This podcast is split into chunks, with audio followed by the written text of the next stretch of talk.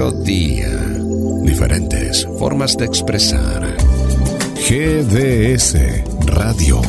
Escúchanos en www.gdsradio.com. De Mar del Plata al mundo, GDS Radio, la radio que nos une. Yo te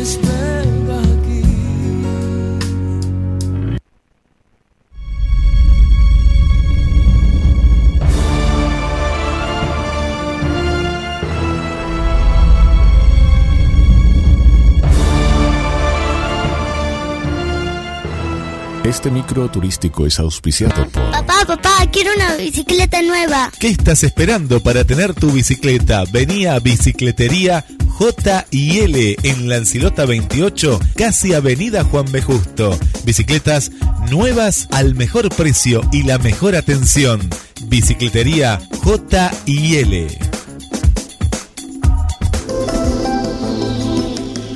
cuando la oscuridad se fusiona con nuestras melodías.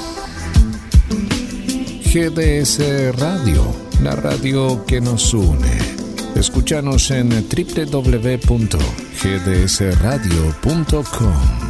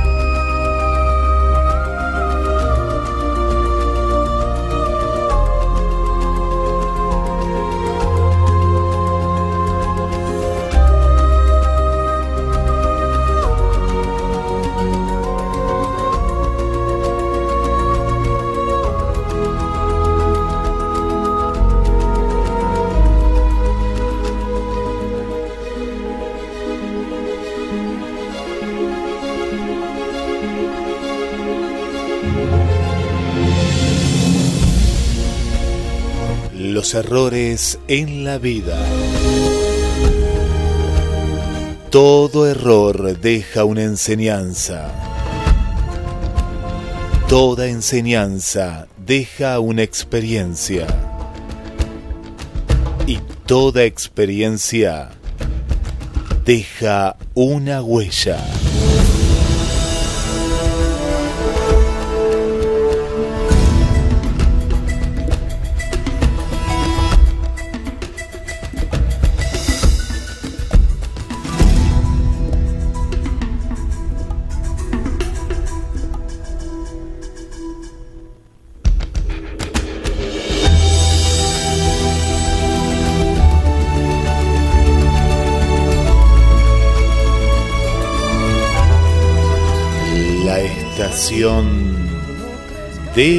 Los sueños. mucho mal. El hombre ambiciona cada día más y pierde el camino por querer volar. Vuele bajo porque abajo está la verdad. Esto es algo que los hombres no aprenden jamás. Por correr el hombre no puede pensar que ni él mismo sabe para dónde va. siga siendo niño y en paz dormirá, sin guerras ni máquinas de calcular. Vuele bajo, porque abajo está la verdad. Esto es algo que los hombres no aprenden jamás. Dios quiera que el hombre pudiera volver a ser niño un día para comprender que está equivocado si piensa encontrar con una escopeta la felicidad. Vuele bajo porque abajo está la verdad. Esto es algo que los hombres no aprenden jamás. Bueno, qué lindo empezar la estación de los sueños. Empezamos unos minutos más temprano hoy porque hace mucho, mucho, mucho, mucho frío. Desde aquí, el que estás escuchando es nada más y nada menos que a Facundo Cabral. Vuele bajo, ¿eh? Qué, qué, qué mensaje, qué mensaje. Quien les habla Guillermo San Martino y ya estoy saludando a mi compañero Roberto. ¿Cómo estás? ¿Qué tal? Buenas noches, Guille. ¿Cómo andan, amigos? Bien, muy bien. Hoy parece Londres, ¿eh? Hoy no salió el sol en todo el día y es... Eh, uno se siente raro, ¿no? Así es. Este, ayer estuvo muy lindo, pero este es un invierno muy crudo que no vemos la hora que llegue la primavera. Sí, sí, sí, sí, sí. Sí, es un invierno muy particular. Eh, ayer fue una jornada hermosa, pero hoy ya se hizo, se hizo sentir, ¿no? Eh, el, invierno con, con nada de sol, no nada. Pero bueno, vamos a ponerle el sol del conocimiento. Hay muchas notas. Vamos a tratar de, lograr llegar a, a todas ellas porque son muchísimas, ¿eh? Muchísimas, muchísimas. Y por aquí otra vez volvemos con este tema, pero somos redundantes en lo mismo porque la ciencia sigue avanzando. Entonces, la ciencia avanza y nos estamos dando cuenta que estamos nuevamente solos en el universo y nos dan más razones. Ahora nos dan siete nuevas razones para pensar que estamos solos. La aparición de, de la vida animal no es algo sencillo, ya de por sí como la conocemos, ¿no? Tenemos un perro, tenemos un gato, vemos una vaca, un caballo, y ya lo damos como algo natural. No, no es natural. En ningún planeta donde van no hay vida de nada, de nada. No hay una plantita, menos hay una vaca o hay un caballo, no hay nada. Pero vamos a algo más chiquitito, que son los organismos, ¿no?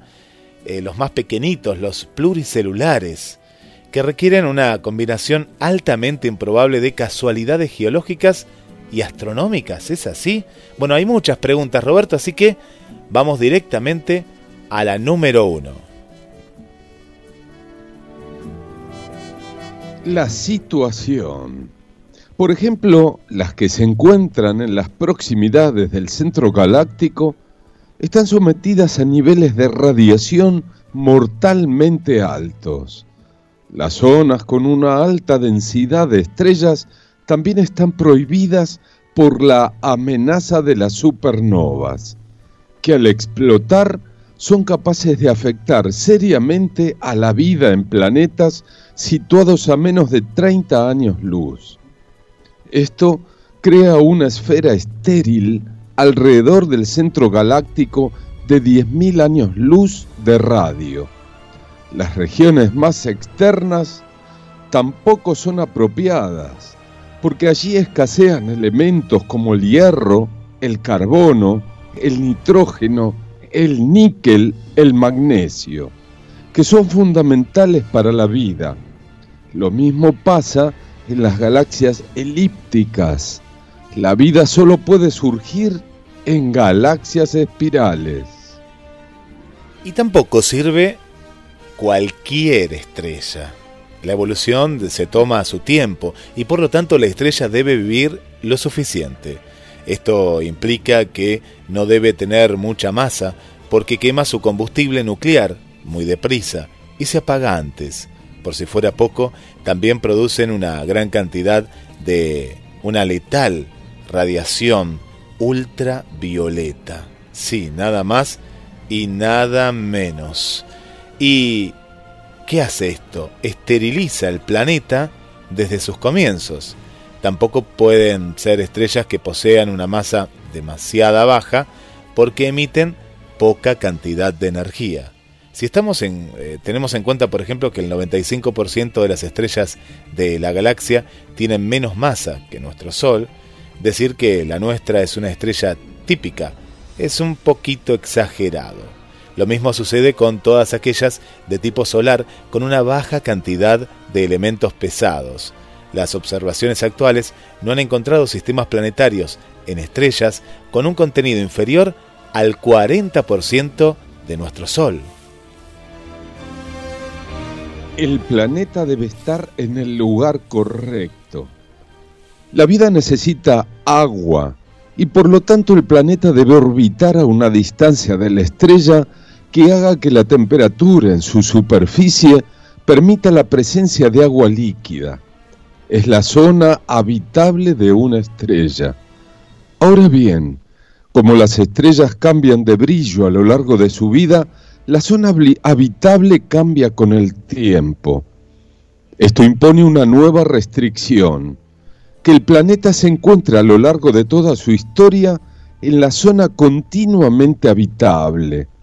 Los cálculos apuntan a que nuestro sistema solar está entre 0,95 y 1,15 veces la distancia de Tierra-Sol. ¿Qué planeta se encuentra justamente allí? Solo el nuestro. Su situación no obedece a ninguna ley. Es cuestión de casualidad. Así es, es cuestión de, una gran casualidad. Y la importancia de tener a Júpiter. Voy a decir, Júpiter, ¿qué tiene que ver? La situación orbital de un planeta tipo Júpiter es una cuestión particular si el nuestro hubiera nacido un poco más cerca o hubiera tenido un poco más de masa, su atracción gravitatoria habría impedido la formación de la Tierra. Así es, podríamos pensar que para eso es mejor no tener ningún gigante gaseoso cerca. Graso error. La existencia de nuestro gigante gaseoso ha sido fundamental para barrer. ¿Barrer qué cosa? Del sistema solar los peligrosos asteroides y cometas, sin Júpiter, el número de objetos de 10 kilómetros, asteroides del juicio final, como se lo llama, chocarían contra la Tierra, sería una proporción 10.000 veces mayor. El tamaño y la geología también importan. El planeta no puede ser demasiado pequeño como sucede con Marte porque no ejercería una atracción gravitatoria suficiente para impedir que la atmósfera se escapase al espacio. Por otro lado, la tectónica de placas desempeña un papel fundamental en el efecto invernadero natural provocado por gases como el dióxido de carbono, que hace que la temperatura media de nuestro planeta sea de 18 grados centígrados y no de menos 25 grados. Ahora bien, el dióxido de carbono se elimina de la atmósfera al reaccionar con el agua de lluvia formando ácido carbónico que acaba en el fondo marino. Si ese CO2 no volviese a la atmósfera, la temperatura caería globalmente. Gracias a la tectónica de placas, el CO2 regresa a ella a través de los volcanes, haciendo que haya una temperatura media que ha permitido el desarrollo de la vida animal. Por otro lado, el planeta debe ser geológicamente activo para que tenga un campo magnético lo suficientemente intenso que proteja la vida de los rayos cósmicos. Y hay más, hay más todavía, la necesidad de una luna pero que sea grande. Nuestro planeta es el único porque posee un satélite excepcionalmente grande. Si no existiera, la orientación del eje de la Tierra no sería estable y experimentaría variaciones caóticas en el tiempo que disfrutemos de una sucesión regular de estaciones durante millones y millones de años es gracias a la Luna. Sin ella, las consecuencias climatológicas de una variación caótica del eje de rotación serían catastróficas para cualquier vida compleja. ¿Es raro que un planeta tenga una luna grande? Los científicos dicen que sí. El nuestro lo tiene porque cuando estaba en su infancia le impactó un objeto mayor que Marte y la Luna surgió de los restos de esa colisión. La casualidad ha vuelto a jugar a nuestro favor, Roberto. Un planeta es un lugar peligroso. En cinco ocasiones, la vida en la Tierra ha estado a punto de desaparecer. El momento más peligroso sucedió hace 250 millones de años, cuando se perdieron más del 90% de las especies marinas. Nadie sabe qué ocurrió, pero la amenaza a la vida siempre está presente. A esto debemos añadir los fenómenos tierra, bola de nieve, por los que ha pasado nuestro planeta. Al parecer, la Tierra se ha congelado completamente en cuatro situaciones, con temperaturas globales de menos 50 grados. El último tuvo lugar hace unos 700 millones de años, antes de la famosa explosión del Cámbrico, un estallido de diversidad biológica sin precedentes que dio origen a todas las formas de vida que hoy conocemos. Pero, ¿hasta qué punto la existencia de vida animal depende críticamente de este peculiar y único suceso? ¿Y es algo común o es un hecho especial? Bueno, quedan muchas preguntas, muchas preguntas que nos hacen pensar y yo estoy cada vez más seguro de que somos los únicos en todo este vasto universo. No sé vos qué pensás, pero vos fíjate que se siguen sumando a otras que ya hemos comentado, eh, que estamos de manera fortuita acá, ¿no? O, es como que eh, todo se creó, eh, aquellos que, que, creen en Dios y demás, se creó de una manera para que solo viva el ser humano y bueno, y todos los animales y toda la biodiversidad que hay. Eh, no hay nada, en los planetas están estériles, no hay una sola planta, no hay nada, por todas estas cuestiones, ¿no? Que hoy lo hemos contado de manera, estas nuevas, ¿no? De manera sintética. No, mi parecer es que eh, sí, es verdad, o sea, en nuestro, en nuestro sistema solar están todos los planetas sin vida, eh, digamos, congelados, como vos decís, pero fuera de nuestro sistema solar yo creo que hay vida y hay muchas galaxias justamente donde hay vida. Bueno, acá tenemos un parecer eh, diferente. Yo estoy seguro que me voy a ir de esta vida eh, con la esperanza de que haya vida en otro lugar. No sé, me da la sensación. Pero bueno, vamos a ver qué sucede. Ojalá que en algún momento nos podamos comunicar. Mirá que lo que estamos nosotros observando, estamos eh, con los satélites, ya estamos viendo estos grandes, ¿no? radiotelescopios y, y, lo que hay también arriba. estamos viendo siempre decimos lo mismo, vemos el pasado, pero no estamos encontrando nada, ¿eh? Mirá que estamos encontrando, pero no, no, no hay una cuestión. Pero, a ¿sabes lo que pasa, Guillermo? Que esas galaxias están tan, pero tan lejos, que hasta no haya una nave que vaya a la velocidad de la luz, o sea, 300.000 kilómetros por segundo, jamás vamos a llegar. Claro, estamos muy lejos de eso también. Sí, no, no, estamos muy lejos. Muy lejos, muy lejos. El otro día, hace unos días, vi la película Astra con Brad Pitt, que es muy buena, que el padre era astronauta, él también, y él había viajado hasta, pero lejísimo, lejísimo había viajado, y, y bueno, murió con la, satisfacción de que quería saber, porque habían escuchado alguna señal y al final era un rebote, como siempre suele pasar, de, una misma señal humana. Y, bueno, se había quedado con la esperanza, ¿no? En, ese caso, una muy buena película que el padre es Tommy Lee Jones. Tommy Lee Jones y el hijo es Brad Pitt, ¿no? Eh, había dejado su vida por, bueno, por esta esperanza, ¿no? y había hecho otras cosas que no voy a contar porque hay que ver la película. Se llama Astra, ¿no? Astra es el, nombre y una, una, muy, muy buena película. Muy buena. Vamos a adelantar algunos de los temas. Sí, Roberto. Sí, sí. No, este, mm, yo creo que tenemos que ver el pasado de hace unos, y más o menos 5.000 años atrás. Y vos ves como esas pirámides perfectas en su medida, desde el pico hasta, hasta digamos, hasta la base, tiene la misma medida en, digamos, los cuatro, eh, o sea, del, del vértice a la base, no hay un centímetro de diferencia. ¿Vos crees que los seres humanos eran tan inteligentes como para hacer eso? Eh, y sí.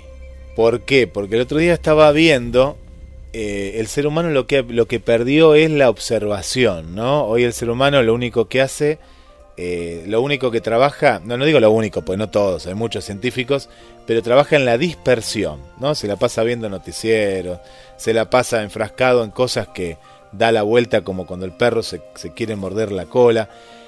Estos, estos seres humanos de la antigüedad observaban mucho el cielo y todo lo que hacían, también están los templos en México, de Teotihuacán, el, monumento allá en Inglaterra y demás, eran todos observatorios. Ellos hacían estos colosales edificios a, una perfección increíble, pero porque eran estudiosos, es decir, se la pasaban estudiando, era como que tenían ese hambre de, conocimiento y, y, es increíble, es increíble, pero lo, lo pero escúchame, yo te pregunto, las marcas de Nazca, si todavía no había aviones, ni globos aerostáticos, ni nada?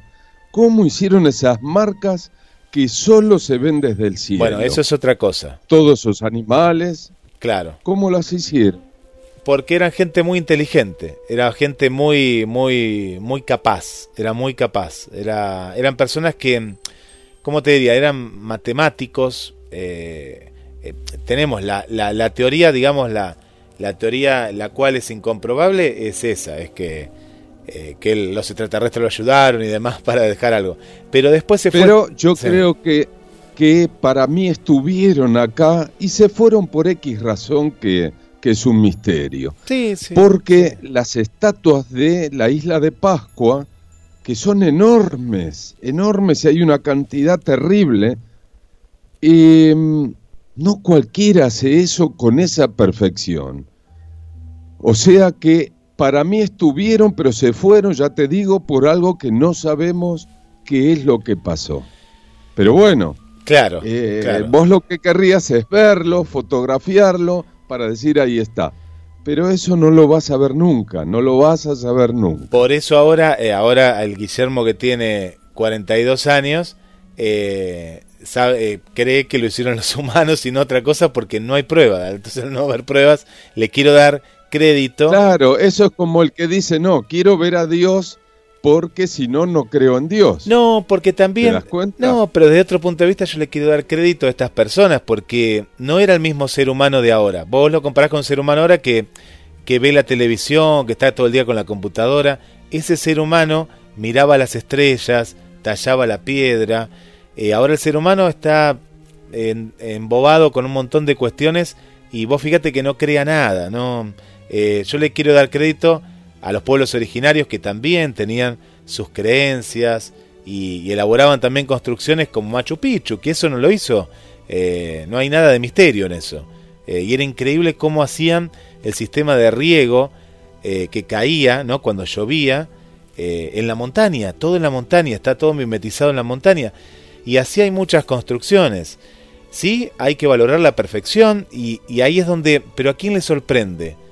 Al hombre más contemporáneo, ¿no? Al hombre de hoy que para hacer un edificio necesita de un montón de cuestiones. Bueno, antes había eh, seres que, eran mucho más que tenían tiempo para crear también, ¿no? Pero también yo acepto tu teoría, eh, es decir, pero también le quiero dar en esta oportunidad crédito a esas personas que sí eran mucho más inteligentes que nosotros, ¿no? Porque no tenían nada al alcance. Hoy tenemos tanto al alcance que, bueno, nos han como puesto en una cápsula, ¿no? Estamos, que es lo que vos también decís muchas veces. Ya no hay más inventos, ¿no? Ya no hay eh, falta, falta mucho, ¿no? Para, para, para lograr eso. Capaz que en algún momento, si volvemos a, a, ojalá que no suceda eso, ¿no? Pero viste que hay teorías que puede haber un cataclismo total y los que sobrevivan van a tener que volver a, ir a buscar su alimento, por ejemplo. El ser humano antes tenía que ir a buscar el alimento. Hoy en día vamos a un supermercado o al mercado de la esquina. Eh, ha evolucionado en eso, ¿no? Es decir, ha evolucionado por un lado, pero esa evolución nos ha llevado un poco a, a involucionar. Pero los otros temas los vamos a hablar en la, en la Estación de los Sonidos en la parte de, de misterios, ¿no? Que también lo hay, no, no digo que no, eh, hay, hay, hay un, hay un poco de misterio. Hay un poco de misterio. Pero bueno, vamos a, a, seguir adelante. Bueno, siempre queda el misterio. Y yo justamente hace un rato que acabo de terminar de ver la película, justamente Código X, la película. Ah, mira. Sí, y habla de que, de que justamente desde hace 50 años están fabricando y tirando virus de distinto tipo. ¿eh? como el, el de la famosa esta rata que tenemos acá en la Patagonia, ¿sí? Este, bueno, el ébola, eh, bueno, una serie de virus terribles que el mismo ser humano los está esparciendo. Y este, eso justamente lo decía en esta película. Sí, sí, sí, sí, muy, muy buena película, muy buena película. Sí, sí, sí, muy linda. Bueno, vamos a ir a, una pausa musical, a la vuelta llega el cuento. Hoy vamos a estar también hablando de, de una manera científica si los vampiros no tienen alergia al sol, pero algunas personas sí, ¿no? Los vampiros, eh, que, que, esto también es una figura mítica, yo estoy viendo una, una miniserie eh, con el actor del pianista, si hay alguna amiga ahí que, se acuerda del nombre, pues le tenemos la cara todo, pero quedó como el actor del pianista, se llama Chaperware y trata sobre, eh, bueno, una, una, población muy extraña, ¿no? De, del siglo XIX aproximadamente, y en la que suceden ciertas cosas. Bueno, de ahí salió justamente eh, el tema, pero es un tema serio, a la hora de cuidarnos, ¿no? Sobre el sol. Uno a veces dice, uy, pero en invierno sale el sol un poco, no siempre hay que cuidarnos del sol. Y, vamos a ver estas personas que tienen una cierta alergia al sol, ¿no? Uno parece increíble, pero tiene una alergia.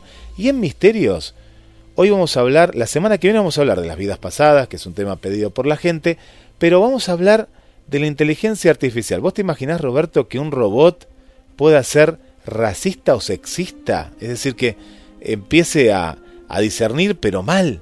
Y vos decís, pero ¿cómo? ¿Un robot? Bueno, vamos a conocer eso, ¿no? Que parece ser algo está sucediendo con la inteligencia artificial y también algo les voy a contar de alguien que echaron de Google porque parece ser que encontró el sentimiento en un robot. Entonces, algo pasó ahí que, que bueno, que no, no, llegó a salir a la luz, eh, pero algo está pasando en paralelo, ¿no? A todas las cuestiones en materia de robótica. Vamos a la música y a la vuelta continuamos en la Estación de los Sueños.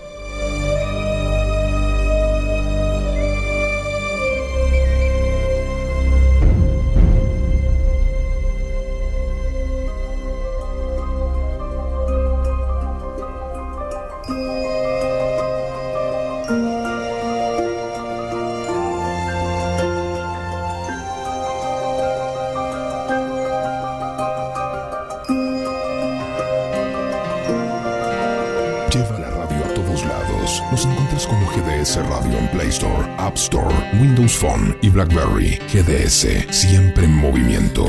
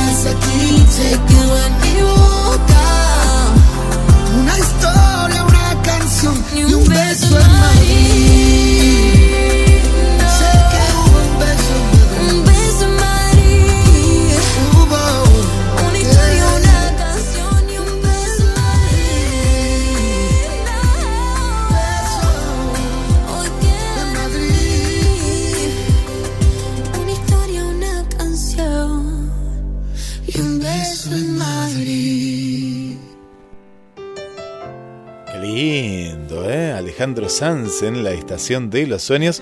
Un beso en Madrid con Tini Struessel. Mm, un lindo tema, ¿eh? Muy lindo tema. Este es un clásico, escucha. Si tú me miras, ¿eh? Que era jovencito, jovencito. Qué lindo, me encanta, me encanta Alejandro Sanz. Si tú me miras, si tú me miras. La estación de los sueños todos los miércoles. Hoy comenzamos como les contaba un poquitito antes y bueno, vamos a tratar de comenzar a las 10 de la noche, así se pueden ir a acostar un, ratito antes. Es así, escuchan la estación de los sueños y descansan, descansan. Pescadería Atlántida, del mar a tu mesa. ¿eh? Hoy, hoy comí pescado, sí, sí, sí, hay que comer por lo menos una vez a la semana pescado, lo puedes hacer en filet, lo puedes hacer eh, al horno, frito también, ¿por qué no? Cada tanto puede ser. Eh, lo puedes comer de diferentes maneras. Y si no te animás a cocinarlo, está la roticería marina. En España, esquina Avellaneda. Cuando pases por ahí, pasa por Pescadería Atlántida. En la esquina, esquina, y vas a encontrar una gran variedad de pescados y mariscos, del mar a tu mesa, directo. Y presenta el cuento en la estación de los sueños. Que lo disfrutes.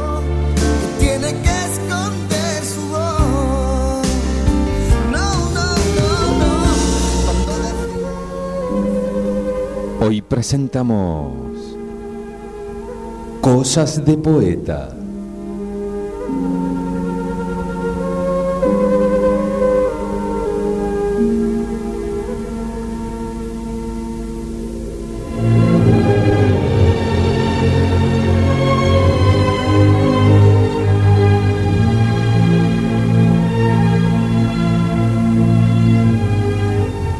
Esta es una anécdota que se cuenta del poeta alemán Rilke cuando vivió un tiempo en París. En su trayecto a la universidad, todos los días pasaba con una amiga francesa por una calle muy frecuentada.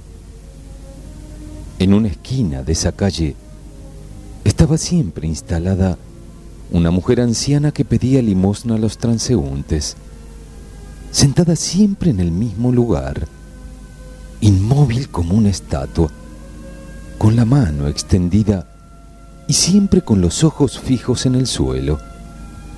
Rilke nunca le daba nada, mientras que su compañera solía darle alguna monedita. Un día la joven francesa, asombrada, le preguntó al poeta, ¿Por qué nunca le das nada a esta pobrecita?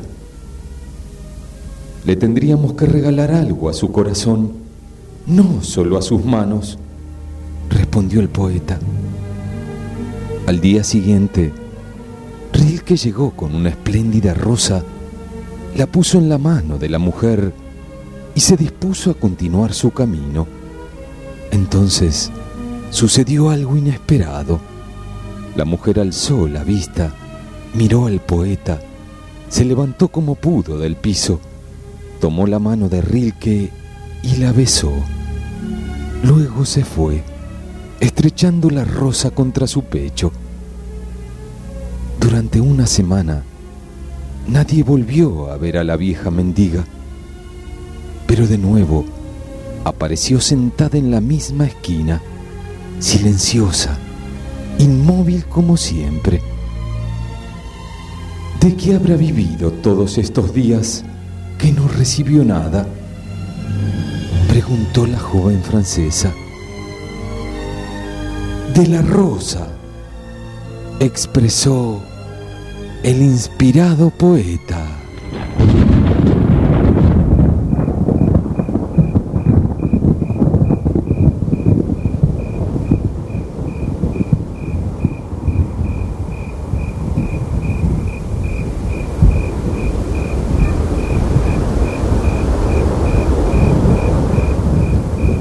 Hay cosas tan comunes y necesarias para la vida ordinaria que solo se le ocurren a un poeta.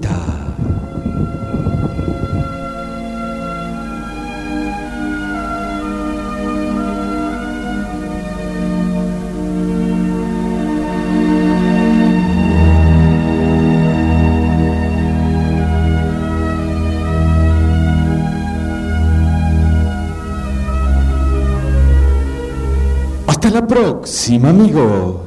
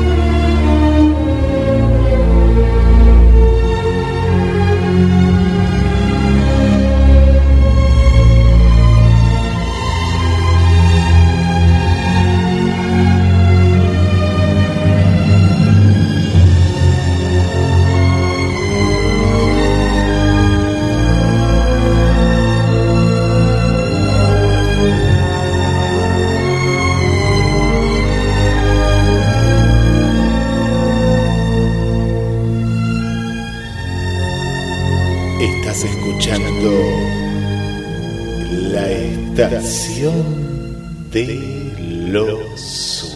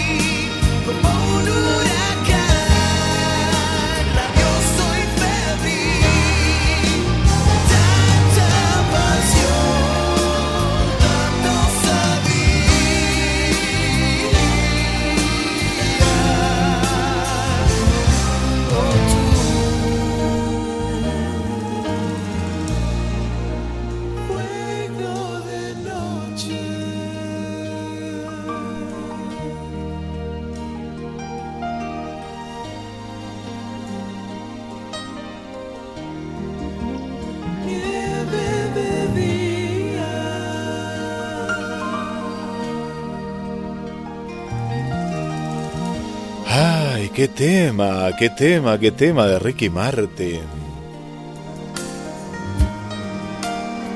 Y el mar, ¿será el mar de Mar del Plata? Me acuerdo cuando Ricky Martin estuvo aquí en Mar del Plata, ¿eh? con el pelo largo, ya hace muchos, muchos, muchos años atrás. Bueno, qué lindo. Bueno, le mandamos un beso muy grande para Paula, que nos está escuchando en vivo, 22 y 49. Gracias por estar ahí del otro lado y disfrutar el programa. Vamos todos los miércoles, ¿eh? Desde las... Ahora a las 10, ¿saldremos a las 10? Bueno, vamos a salir a las 10, a las 10 de la noche. Bueno, pues vamos a seguir un poquito más con música, pero ya estamos en la recta final del programa. Y voy a mandar saludos, que hay muchos saludos. María Coco Saavedra nos manda saludos y nos dice que es el día del beso. Sí, hoy me contaron que es el día del beso robado. No sé quién lo creó este día, pero le mando un abrazo a Tito que me contó y que está escuchando la radio. Gracias por estar. Gracias María Coco también. Hola Mariana, ¿cómo estás? Buenas noches Roberto, Guille y a todos. Un gusto estar una noche más en la Estación de los Sueños aprendiendo. Saludos. Esther dice, mi programa favorito. Esther, vos decís a todos los programas que es tu programa favorito. vos tenés que decir, este es el más favorito de todos. Bueno, eh, ¿estás preparada para este nuevo viaje? Bienvenidos Guillermo y Roberto. Irina, que nos escucha desde Córdoba Capital. Irina, ¿te gustó el cuento? Gracias por acompañarnos. María Eugenia Vicente, desde el centro, un beso muy grande. A Laura Inés, ¿cómo está Laura Inés, nuestra grafóloga? Vamos a volver a hablar de, grafología. Gracias por acompañarnos. Para Vanessa y toda la familia Genkowski, hoy, hoy no tenían luz. Hoy no tenían luz. Qué cosa. Bueno, ahora por suerte volvió, porque si no, no comenzábamos el programa. Buenas noches, cariños Roberto y Guille. Feliz viaje. Bueno, gracias por acompañarnos y ahí nos siguen, nos siguen escribiendo. Hola Sus y toda la familia Rodríguez. Gracias por estar ahí siempre, siempre presente. Para Adrina desde Washington, Estados Unidos. Para Tetelu Bozán desde Pachuca, México. Y después al final mandamos más saludos porque llega un momento... ¡Ay, qué momento! ¿eh? ¡Qué momento, qué momento! Ya vamos a hablar de la inteligencia artificial, pero antes me parece que lo vamos a hacer en dos partes. Roberto, los vampiros no tienen alergia al sol, pero algunas personas sí. En la mitología relacionada con los vampiros, una de las características más mencionadas, ¿cuál es? La alergia al sol. ¿no? En esta que yo estoy viendo, Chapperware, eh, pasa eso también, ¿no? Está todo nublado y todo oscuro. Mezclan religión, bueno, una cosa ahí, pero bien, muy, muy bien hecha. Eh, más allá que a mí muchos los vampiros no me gustan, pero esta está bien realizada. Dice que les impide realizar a los vampiros que actividades durante el día. Y en este artículo les vamos a contar algunas enfermedades ¿no? que están relacionadas, causadas eh, por la piel, ya que la semana pasada fue el Día Europeo de la Prevención del Cáncer de Piel. Contanos, Roberto, esto, el sol, ¿no? Pues decimos, por un lado el sol es muy bueno, pero también hay un riesgo para el cáncer de piel. Así es, porque existen varios tipos de cáncer de piel donde las células de la piel se multiplican a una tasa más alta de lo normal y provocan efectos dañinos en el organismo. La mayoría de los cánceres de piel pueden aparecer como consecuencia de una exposición prolongada a la radiación ultravioleta. Cada tipo de cáncer de piel presenta unas lesiones características con base en qué tipo de célula ha originado el cáncer, aunque una vez avanzado puede que involucre otras células de la piel. Entre los más conocidos tenemos melanoma, carcinoma de células basales o de células escamosas de la piel. El consenso entre las asociaciones de dermatología que estudia todas las afecciones de la piel es evitar la exposición solar para evitar que la radiación UV dañe nuestras células y aumente el riesgo de desarrollar algún tipo de cáncer. Bueno, ahora Roberto viene la pregunta, ¿no? ¿Cómo me protejo del sol? Y el uso de ropa o cremas que protejan de la radiación UV es altamente recomendable especialmente entre las 10 de la mañana y las 4 de la tarde. Esta práctica es aplicable a personas con todo tipo de tonalidad de piel. Además de buscar la sombra o evitar actividades al aire libre en esta franja horaria, siempre y cuando sea posible. Aunque existen componentes de predicción genética, la prevención de estos tipos de cáncer de piel ha demostrado ser un factor muy importante. El otro pilar determinante es un diagnóstico temprano, lo que influye en un pronóstico más favorable. Siempre, ante cualquier duda o lesión sospechosa en cualquier zona de la piel, se recomienda consultar con un especialista o médico de cabecera para que aconseje cuál debe ser el siguiente, el siguiente paso. Roberto, ¿qué pasa una vez que se diagnostica, no? ¿Cuál es la primera pauta?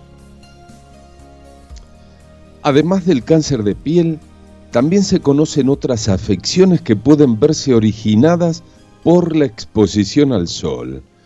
Una de las enfermedades más raras de la piel es la urticaria solar, comúnmente conocida como la alergia al sol. ¿Y existe una alergia al sol? Bueno, resulta extraño, ¿no? Existe un tipo de alergia al sol y su nombre exacto es esta que comentabas, ¿no? La urticaria, ¿no? Urticaria no suena tan bien esta palabra, pero en este caso es crónica, inducible de tipo solar. La urticaria solar se define como una enfermedad de piel durante la cual pueden aparecer ampollas, ronchas, enrojecimiento o hinchazón causado por una exposición al sol, más en concreto a la radiación de estos rayos UV. Los síntomas aparecen de forma rápida. Tan pronto como que en un minuto, ¿eh? un solo minuto bajo el sol, Es más frecuente en mujeres que en hombres, aunque en general es una enfermedad muy poco frecuente. Pero, ¿cómo sabemos si somos alérgicos al sol? La forma correcta para saber si se sufre de urticaria solar es a través de un test especial con una lámpara de rayos UVA y UVB en un entorno controlado y realizado por un especialista en urticarias. Todo esto siempre y cuando la historia clínica sugiera esta enfermedad como posible. Una vez diagnosticada, la primera pauta es evitar la exposición en la medida de lo posible, ya que se puede sufrir una reacción grave y ser peligroso para el paciente. Además de las medidas mencionadas, para protegerse del sol, también se pueden tomar antihistamínicos para controlar los síntomas. En el caso en que las medidas disponibles no sean suficientes o los síntomas sean muy graves, existe la opción de comenzar un tratamiento contra la molécula IgE, que es responsable de las reacciones alérgicas, aunque su eficacia no siempre está asegurada. Y ya entramos en la parte de casi de misterios, casi, ¿eh? Escuchen, casi. Ya ahí están, vienen los vampiros y es de noche, son 22 y 57 minutos. Y después de todo esto que hemos contado, ¿qué piensan? ¿Los vampiros son alérgicos al sol? Bueno, después de todo lo descrito sobre enfermedades provocadas por el sol, podemos especular en sí la reacción que sufren los vampiros ante la exposición solar. Se puede definir como una alergia, ya sea libros, series o películas, esta afección está representada de diversas formas. Existe un amplio espectro de síntomas que aparecen cuando un vampiro entra en contacto con la luz solar. Tenemos desde síntomas más leves, que se ven en la saga Crepúsculo, hasta más graves, llegando incluso a ser mortales, como se observan en Buffy, la Casa Vampiros, esa serie que iba por Fox, o Entrevista con el Vampiro. Y dentro de todo esto... Sin embargo... Sin embargo, no solemos ver a ninguno de estos famosos vampiros cómo se les enrojece la piel. Sufren picores o presentar lesiones en la piel que encajen con un perfil de reacción alérgica. A falta de un estudio realizado con vampiros, podemos concluir que con base en las reacciones que sufren cuando se exponen a la luz solar, no se trata de una reacción alérgica. Quizás podría encajar más con una reacción cancerígena exagerada y acelerada, durante cual la piel parece arder o desintegrarse. En cualquiera de los casos, en el día de hoy, aconsejamos tomar a los vampiros como ejemplo y adoptar las medidas necesarias contra la exposición solar, porque ya sea por alergia o cáncer, más vale prevenir que curar. Así es, Roberto, así es. Bueno, una muy buena nota, ¿no? Que, dentro de, hablar de vampiros y demás es para, para tomar conciencia. Esta nota nos llega desde España, que están en verano, pero siempre, siempre hay que cuidarse del sol. No sé si te pasa a vos, Roberto, que uno dice, ah, bueno, pero ahora en invierno me pongo al sol. No, no, hay que ponerse también una cierta una cierta protección, ¿no? Más allá de que el sol esté más alejado en esta parte de la Tierra, eh, nos tenemos que proteger. Así es, eh, sobre todo a los niños que tienen muy, piel muy blanca y este mm, y bueno, y en las horas pico es donde más hay que protegerse. Llegó el momento hoy, hoy, hoy un, misterio eh, diferente, porque vamos a hablar de la inteligencia artificial defectuosa. Lo pongo en, signos de, de pregunta o lo afirmo, defectuosa. Porque un nuevo estudio revela que robots están aprendiendo a ser racistas y sexistas. El estudio presenta el primer examen documentado que demuestra que los robots que operan con un modelo de inteligencia artificial aceptado y ampliamente utilizado funcionan con importantes sesgos de género y raza. Los robots se vuelven sexistas y racistas por culpa de una inteligencia artificial defectuosa. Así lo afirma un nuevo estudio que revela que un robot que funciona con un sistema de inteligencia artificial ampliamente utilizado en Internet prefiere, por ejemplo, sistemáticamente a los hombres sobre las mujeres, a los blancos sobre las personas de color y saca conclusiones sobre la profesión o la designación de las personas basándose únicamente en una foto de su rostro. Esto, Guillermo, me hace acordar a la película El hombre bicentenario, que, justamente ese robot tenía sentimientos. Bueno, sigamos con la nota. El trabajo dirigido por investigadores de la Universidad Hopkins del Instituto Tecnológico de Georgia eh, tiene la responsabilidad y transparencia del año 2022 y considera el primero en demostrar que los robots cargados con este modelo aceptado y ampliamente utilizado funcionan con importantes sesgos de género y raza. Hasta donde sabemos, realizamos las primeras, los primeros experimentos que demuestran que las técnicas de robótica existentes que cargan modelos de aprendizaje automático preentrenados provocan un sesgo de rendimiento en la forma de interactuar con el mundo según los estereotipos de género y raza.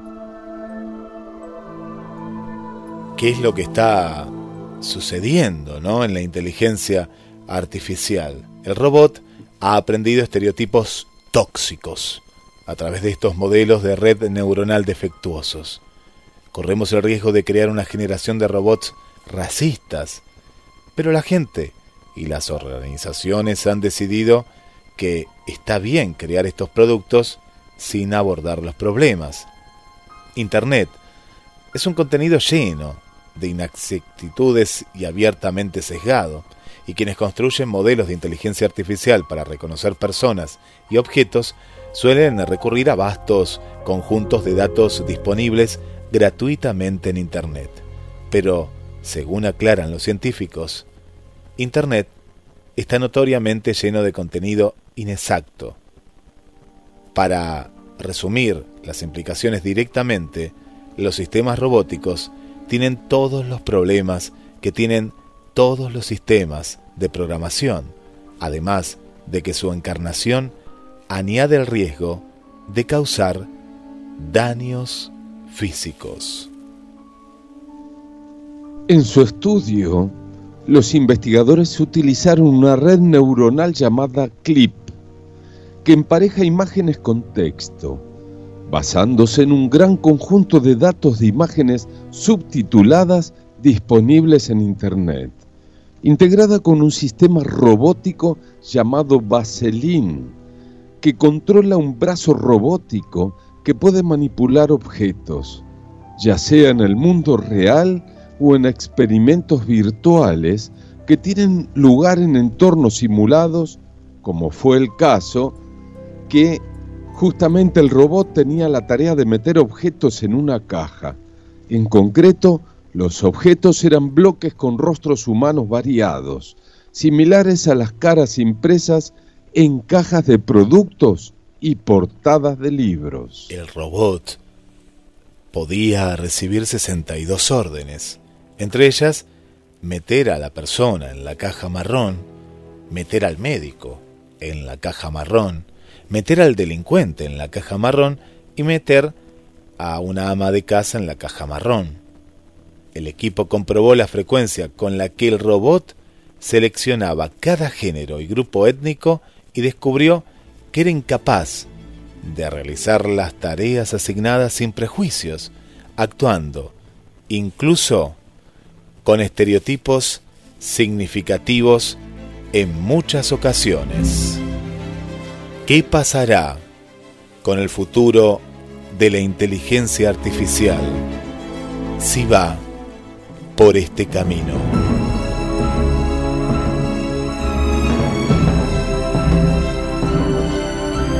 Las pruebas están.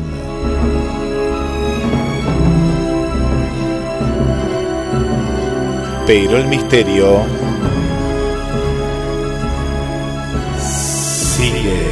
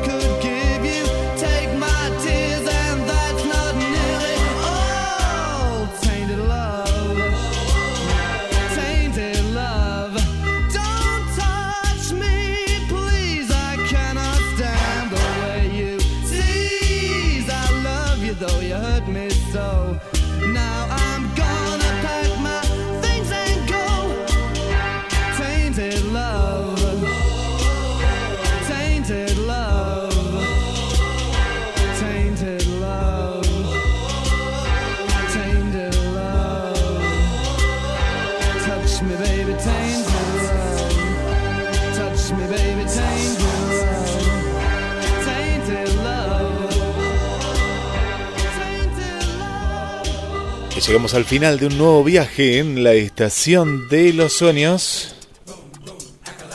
Muy buena música, muy buenos temas y la mejor compañía tuya del otro lado. Saludamos a Wendy, a Wendy desde Honduras, eh, cuando hay gol de River y está empatando, eh, faltando nada, eh, faltando muy poco, muy pocos minutos. Así que bueno, nos ponemos muy contentos los hinchas de River ¿eh? en vivo. Em, Wendy, bueno, muchas gracias Wendy por estar, qué lindo, gracias. Eh, dice que nos está saludando. Eh, y un saludo para su hija Suri, de 9 años, que nos están escuchando en familia, qué lindo. Entonces, Suri y Wendy, gracias. Gracias por, por estar en la sintonía desde Honduras, eh, Tegucigalpa. Ahí. Susi dice, hola Roberto y Guille, buenas noches, escuchando desde la aplicación Infinita. Claro, porque gracias Susi por hacerme acordar, hay dos aplicaciones, GDS Radio Oficial y GDS Música Infinita. Un saludo muy especial para Mari, eh, una nueva amiga, eh, una nueva amiga que el hijo le descargó la aplicación y ahí nos está escuchando, lee las noticias de de la radio y ahí está, está con nosotros escuchándonos, Mari. Bueno, y por Mari empezamos más temprano, ¿eh? Grande, Mari, ¿eh? Gracias. Gracias por estar del otro lado. Alberto también, un saludo. ¿Cuánta gente, eh? ¿Cuánta gente?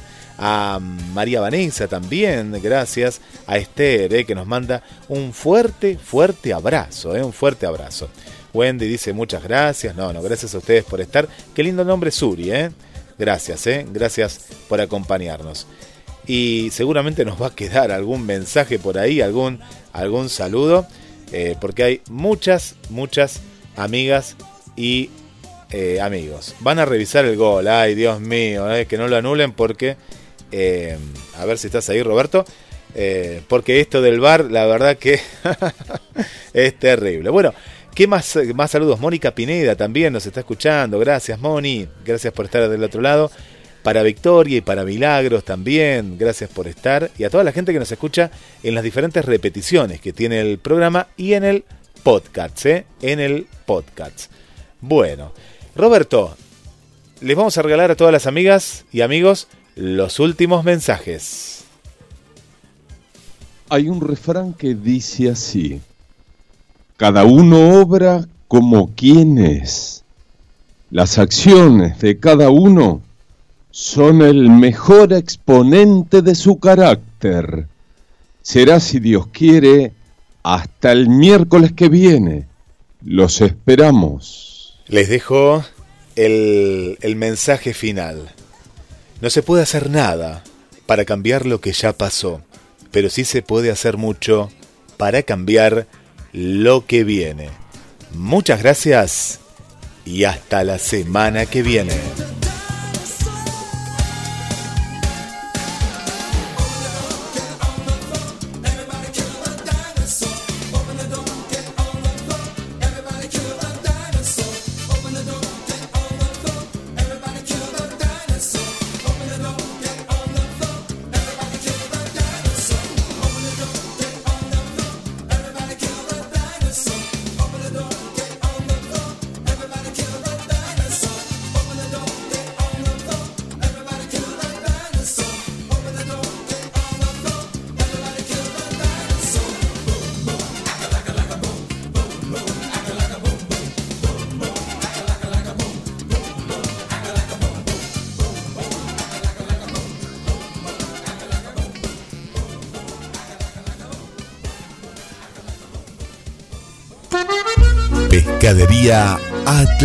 Del mar a tu mesa.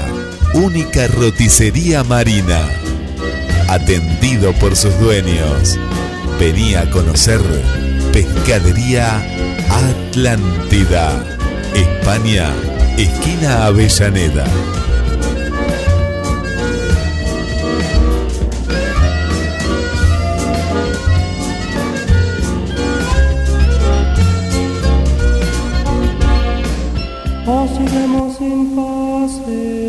Hoy presentamos